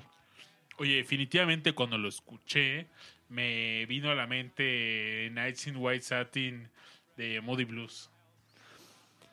Yo estoy completamente de acuerdo. Eh, como dato cultural y de contexto, Days of Future Past, que es el primer disco de Moody Blues, sale un año antes, sale en el 67. Y yo definitivamente escucho ahí una, una relación este, muy, muy, muy directa con ese estilo. Pero es que sí, es muy, muy parecido, o sea, como la misma flauta y... La- como toda la ambi- ambientación, ¿no? Eh, sí, Sí, eh, o sea, en cuanto lo escuché, hice clic de forma inmediata con eso. Sí, a mí me pasó, a mí me pasó lo mismo. Y esta, esta pieza instrumental que al final del día no aparece en el álbum eh, es cortesía de George Martin. También él sumamente involucrado en, en, esta, en esta canción que, como último dato curioso, Don't Pass Me By fue la canción número uno. Adivinen en qué país. Está en Europa. No es Inglaterra. O sea, llegó a estar en el top 1 en el chart de un país europeo. Mm, Turquía. No. Babis. Ve pensando tu segunda oportunidad, Rash. Yugoslavia. No. Segunda oportunidad de Rash. ¿En qué país pudo haber sido una canción Conti de Ringo la número uno? Italia. No. Maldita sea. Babis. De Europa, ¿no? Ah, de Eh, Europa, de Europa. El Vaticano. No, Babis. Va la última oportunidad de Rash antes de que ya cerremos el chancarro de la pregunta. Rash. Eh, Tin, tin, tin, tin, tin, tin. No mames, que del Vaticano no. Que no, Babis. Suecia. Está por ahí. Babis, tu última oportunidad. Está por Suecia. Suiza. No. Maldita sea. No. El país en donde Don't Pass Me By fue la canción número uno en 1969, además, es en Dinamarca. Dinamarca. Mira Los nomás. daneses disfrutaron muchísimo esta canción del buen Ringo, que a mí me agrada bastante. Y quizás lo algo que también podríamos mencionar acerca de esta canción y que es de nuevo una de las pistas dentro de, del acertijo llamado Police Death, es que aquí se habla de un choque de autos, ¿no? Entonces, Rash, seguramente tú sabrás más esa, esa anécdota de, de cómo está esta, cómo supuestamente esta canción daba una pista de You were in a car crash and you've lost your hair. ¿Qué onda con eso? Pues la, la- la idea en general es, o sea, hacer como referencia a- al, al Supuesto. al supuesto accidente de coche que tuvo Paul McCartney cuando estaban grabando el single de Rain. Y digo, está bastante autoexplicativo lo que acaba de decir Aure. Eh, pero bueno, digo, parte de, de lo que jugaban tanto, sobre todo John Lennon, este, con la prensa, la idea de, de decir que Paul estaba muerto, ¿no? No, no hay mucha, no sé qué más le podría agregar esto a esta idea, pero sí, eh, como lo platicamos en el, en, en- el episodio Paul Dead de, de Discomanía, pues también fue otra de las cosas que, que desmentimos, así como que no tiene mucho, mucho, mucho sentido, ¿no? Es un juego más, ¿no? La- y que la gente, la verdad, le encanta buscarle a, a los recovecos del- de las canciones de los Beatles. También por eso existe Glass Onion. Completamente de acuerdo. Ahorita estamos escuchando una versión de Why Don't We Do It on the Road y es la canción que sigue. Entonces, ¿qué les... Además es una canción que dura, ¿qué? ¿Menos de un minuto? Entonces, esto es como nuestro intermedio este, musical, la hora de la variedad. Y regresamos aquí en un momentito y si, si quieren podemos quizá- quizás cerrar un poco con el tema de Ringo y platicamos brevemente acerca de este ejercicio que es Why Don't We Do It on the Road.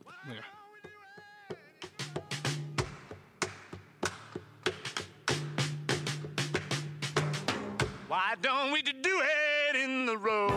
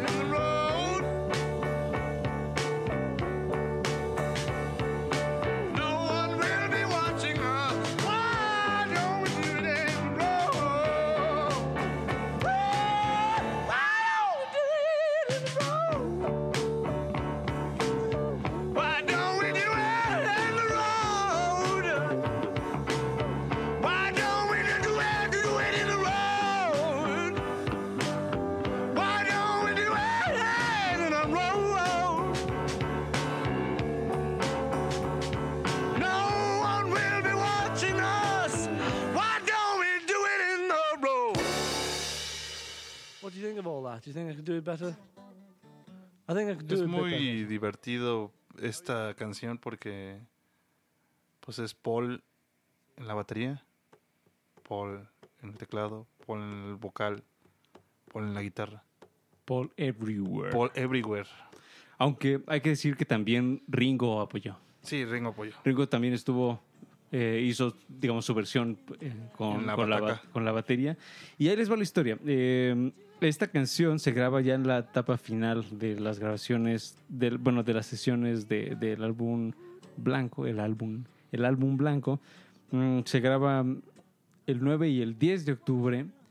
Y lo que sucedió fue lo siguiente. Mientras John y George estaban haciendo la parte de overdubbing de Glass Onion y de Piggies, del cual ya hemos estado hablando hace unos minutos, mm, pues Ringo y Paul estaban libres, entonces por ahí cuenta Paul que fue con, con Ringo y le dijo, oye, pues no te unes, vamos a hacer algo. Y este es el resultado. La primera versión, como bien dijo Rash, es Paul haciendo todo, básicamente. La segunda serie de tomas es cuando Ringo ya le entra con, con la batería y aplausos y demás, ¿no? Mm, y hay una serie de declaraciones bastante eh, polémicas, podríamos decirlo. Ahí les va. Eh, Paul, digo, John Lennon, en 1980, comentó algo acerca de esta canción y dice una lo entrevista siguiente. para Playboy, aparte. Que lo- ajá, y luego que además eh, aparece en el libro All We Are Saying de David Sheff. Ahí les va lo que dice John. Ese es Paul. Lo grabó por sí, mis, por sí mismo en, en otra sala. Así es como estaban funcionando las cosas en esos días. Llegó y él hizo todo el, todo el track. Hizo la batería, hizo el piano, cantó, pero nunca, no pudo, no pudo eh, alejarse de los Beatles, no pudo romper con los Beatles. No sé, no sé a qué se debía esto, ¿sabes? Mm, me gustó el, el track. Y posteriormente,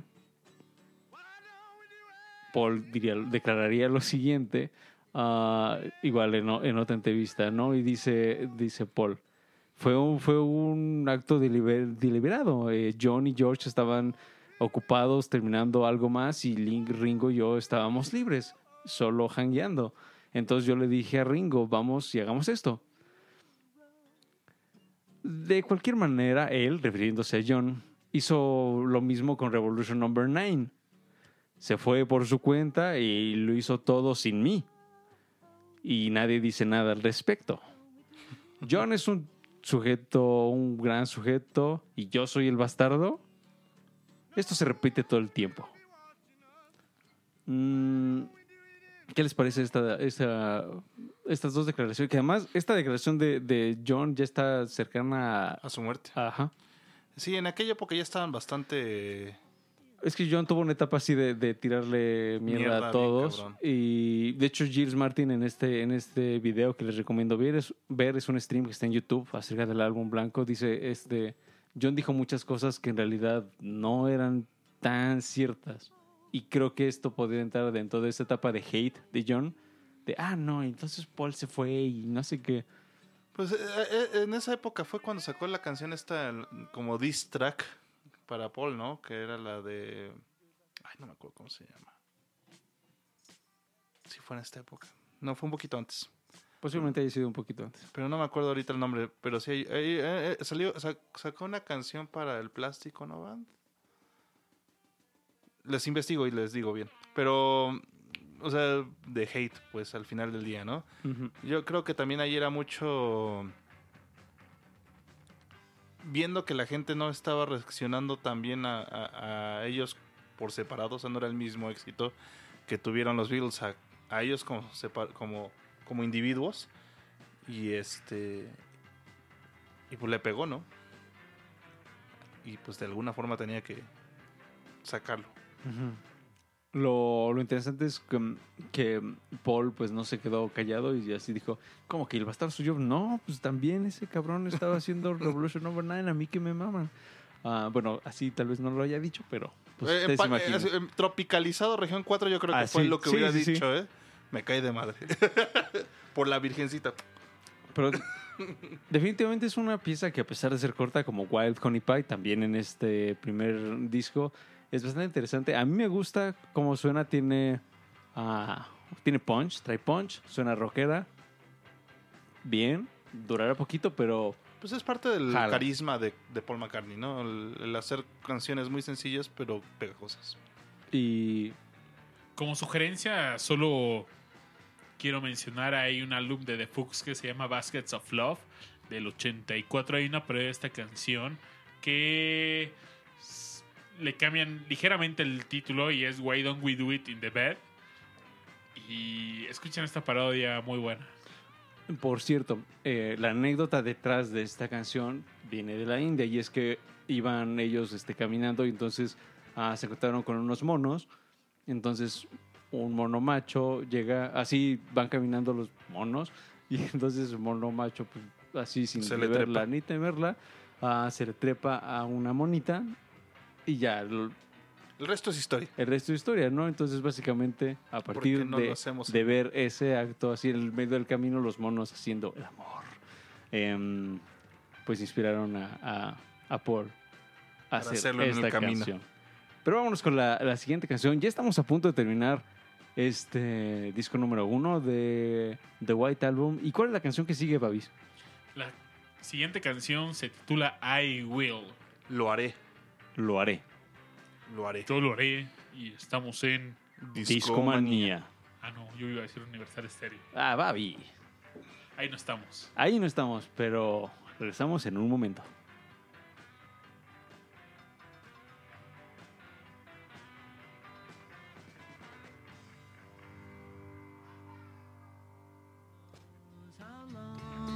Loved you.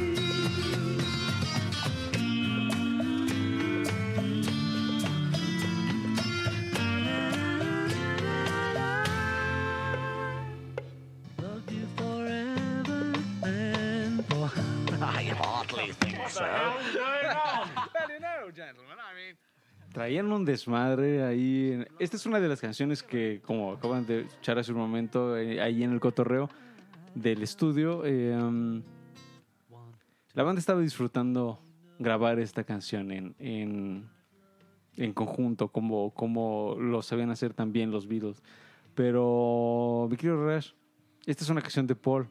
Es una canción de Paul. Eh, Se la dedica ¿A quién va? ¿A quién? Es, A es una canción de amor, esposa. ¿no? Es una canción de amor. a su primera esposa, que todavía no era su esposa, pues era- apenas empezaban a salir. ¿Mm? Este. A, a- a Linda McCartney. Se la dedica a Linda. Y bueno, curiosamente en esta, en, en esta canción no estaba George. No estuvo George. ¿Dónde andaba? Pues echando despapalle, ¿no? Pero sí no estuvo para esta, para esta rola. Se grabó el 16 de septiembre del 68. El día de la revolución, digo, de la independencia mexicana. Muchachos, del 68. Así fue. Es, fue una sesión que terminó a las 3 de la mañana. Mm, y que, como ya bien dijo Rash, incluyó a todos menos a, a George. Ahora, a pesar de ser una canción aparentemente sencilla, les tomó a los presentes 67 tomas. 67 pinches tomas, imagínate. Eh, Gracias, Paul. gracias. por- es que Paul. Paul. Paul gonna Paul. La verdad de las cosas, muchachos. Ahora, ha- hay eh, datos importantes que mencionar. Es uno, esta canción eh, también forma parte del repertorio que viene de la India. Y dos, eh, el estilo de tocar la guitarra um, es el que les enseña Donovan a John Que casi no hemos hablado de Donovan, pero y, sí. a, hay- y a Paul eh, en justo en este viaje, ¿no? Quizás el ejemplo, el mejor ejemplo de John con este nuevo estilo es Dear Prudence. Dear Prudence. Y esta podría ser un gran ejemplo de Paul de usando ese estilo de Donovan de tocar la guitarra. Que, Es el finger picking, ¿no? Exactamente.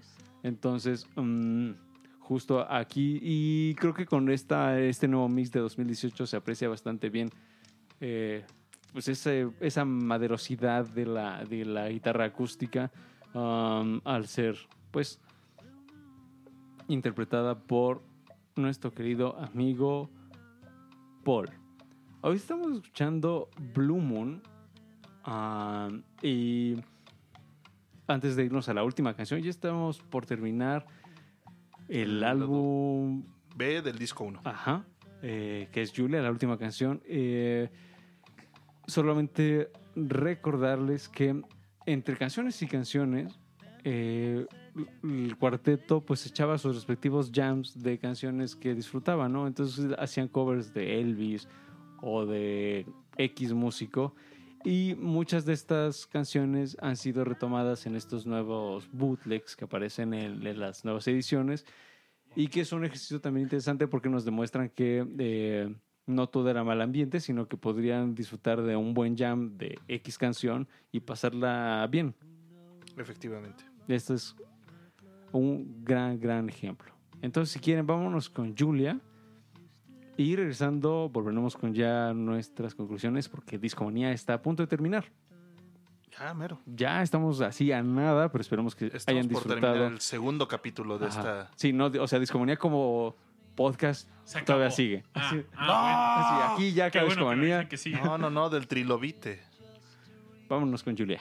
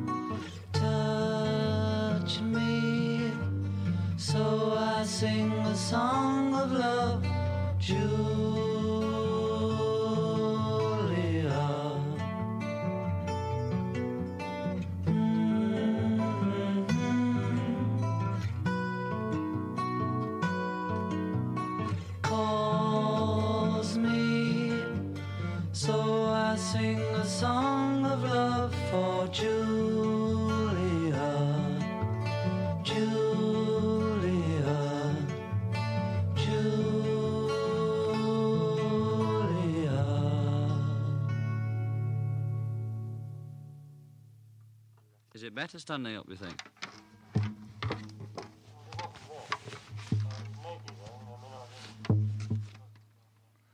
Julia. Seashell Eyes. Windy Smile. Calls me. La canción que John le dedicó a su mami. A su mami ya fallecida en un accidente de carro. Ah, las- la madre de, de John muere en 1958, mm, dejándole al chamaco a su Tía. tía. Así es. Babis, tú nos desde hace un momento que esta canción te agradaba bastante y creo que es una muy bella pieza para terminar el, el primer disco de, de White Album. Estoy de acuerdo contigo. A mí también me agrada bastante y creo que también am, se conecta muy bien con I Will. Es decir, el mood eh, como que cierra bien. O sea, ambas canciones se vinculan lo suficientemente bien. Ambas son expresiones de amor, sería como cada una dedicada a... Bittersweet. Sería como Sí. la definición. Sobre todo porque esta canción no es exactamente una canción feliz. Pero, No, no, no, pero son de amor las dos. Sí, definitivamente. ¿sabes? En Julia siento más seriedad, más sinceridad. Y qué mejor mensaje que esa sinceridad para cerrar este disco número uno del White Album. Un muy buen disco. La verdad es que disfruto bastante todo este primer disco. De hecho, disfruto todo el, todo el, todo el álbum, ¿no? Pero el primer, el primer disco es muy bueno.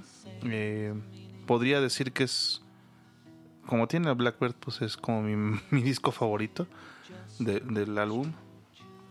Sin embargo, eh, el disco 2 tiene, tiene muy buen repertorio, ¿no? Tiene, tiene mucho punch también.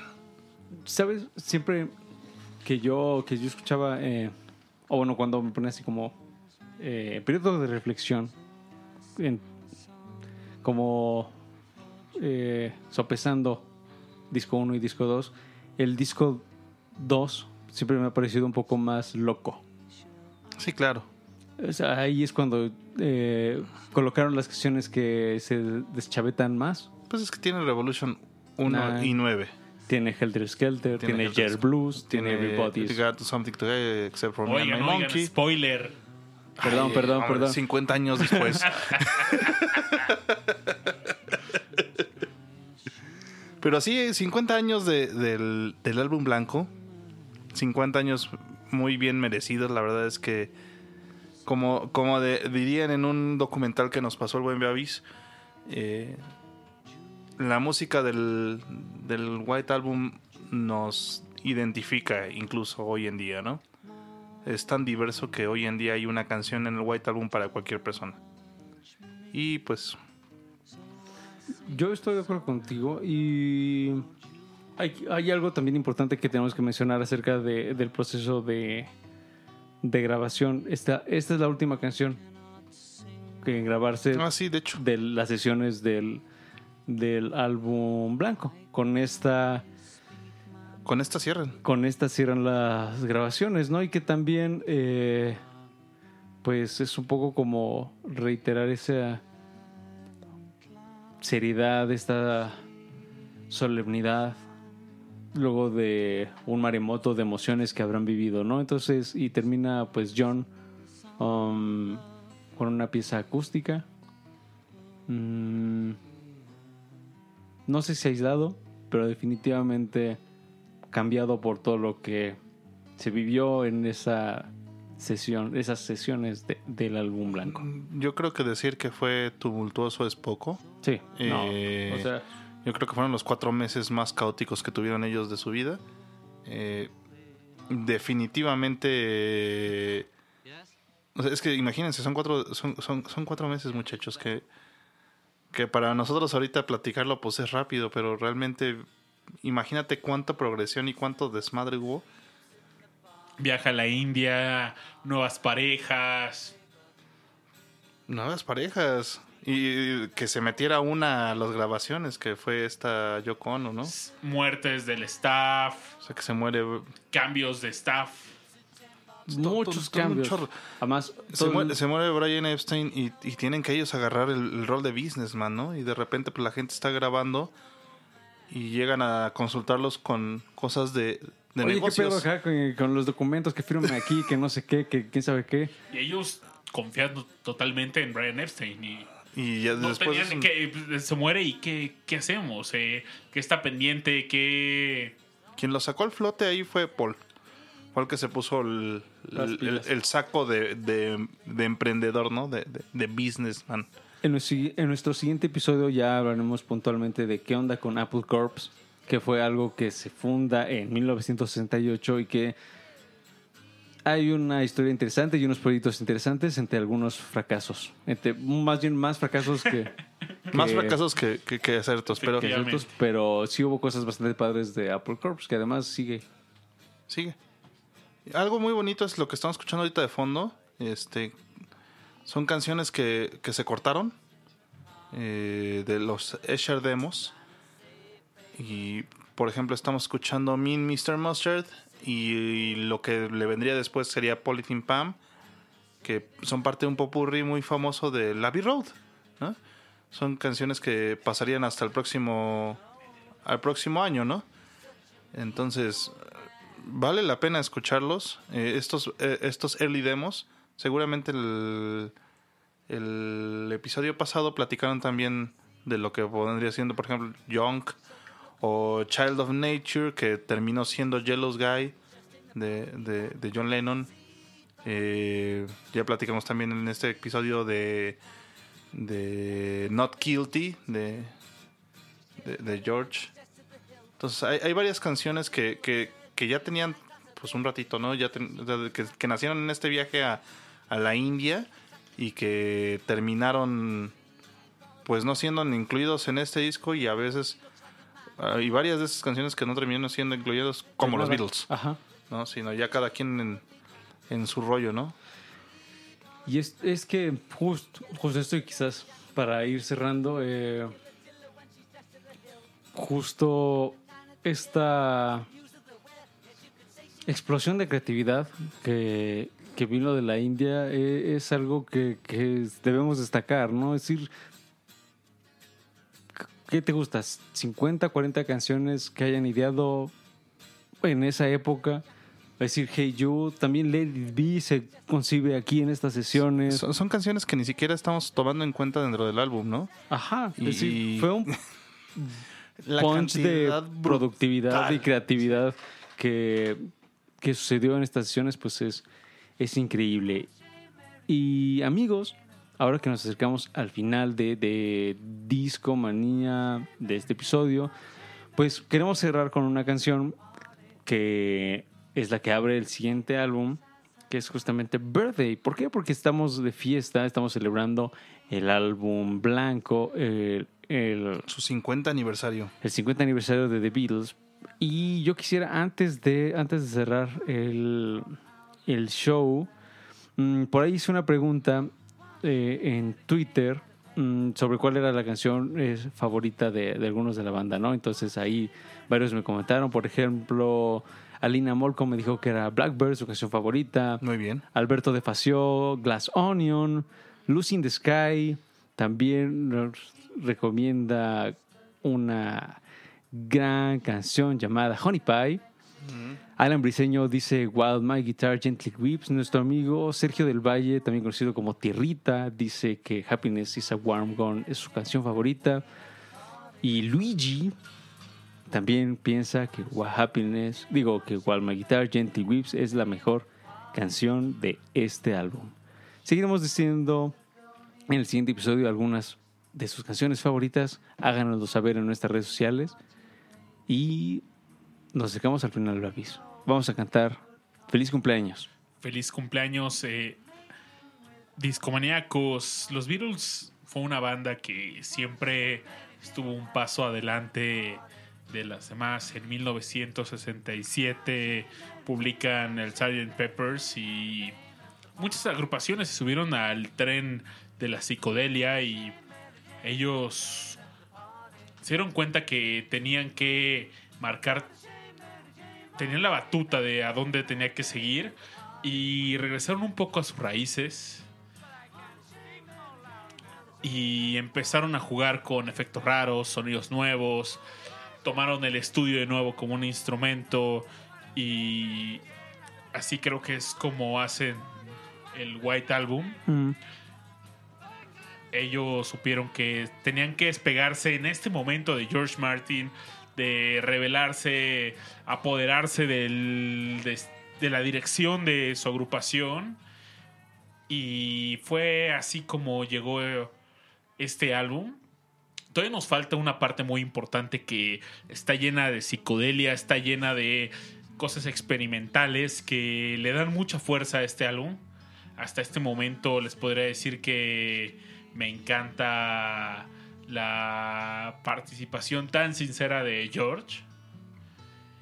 Y discomaníacos, no se pierdan el siguiente episodio de Discomanía con la parte creo que más experimental, más valiente de este álbum.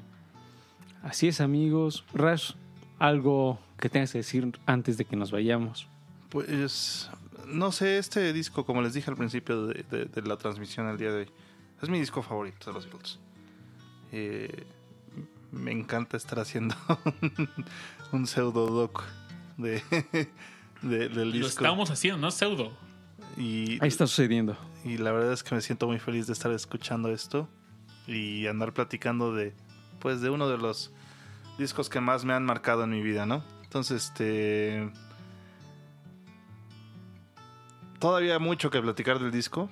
Hay muchas cosas de las cuales queremos compartirles aquí en la cabina de Discomanía y esperemos que nos escuchen en la próxima semana.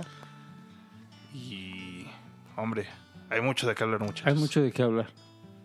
Yo simplemente me quedo con esta primera parte es muy disfrutable. Es tiene Walmart Guitar Gentle Whips y eso ya es así como Super plus. suficiente para hacer un disco increíble, sea cual sea. Pero sí, eh, quizás simplemente recordar lo que ya les habíamos venido mencionando es un disco que ah, brota creatividad, brota experimentación, brota um, aventuras y anécdotas. Y ya verán en el siguiente episodio qué tan experimentales y qué tan loquillos se pusieron estos muchachos. Entonces, vámonos con Birthday, que es la canción que abre el lado, bueno, más bien el disco 2 en su lado A. Mi canción que siempre pongo en mi cumpleaños, muchachos. Yo también la ponía de, de- de cumpleaños, entonces vamos a dedicarle una canción de cumpleaños a este disco que cumple 50 años, 50 años de The Beatles. Sus bodas de oro. Y esto fue Discomanía. Discomaníacos, muchas gracias por acompañarnos en un episodio más de su podcast de confianza. No se pierdan la siguiente emisión. Hasta la próxima. Chao. Bye.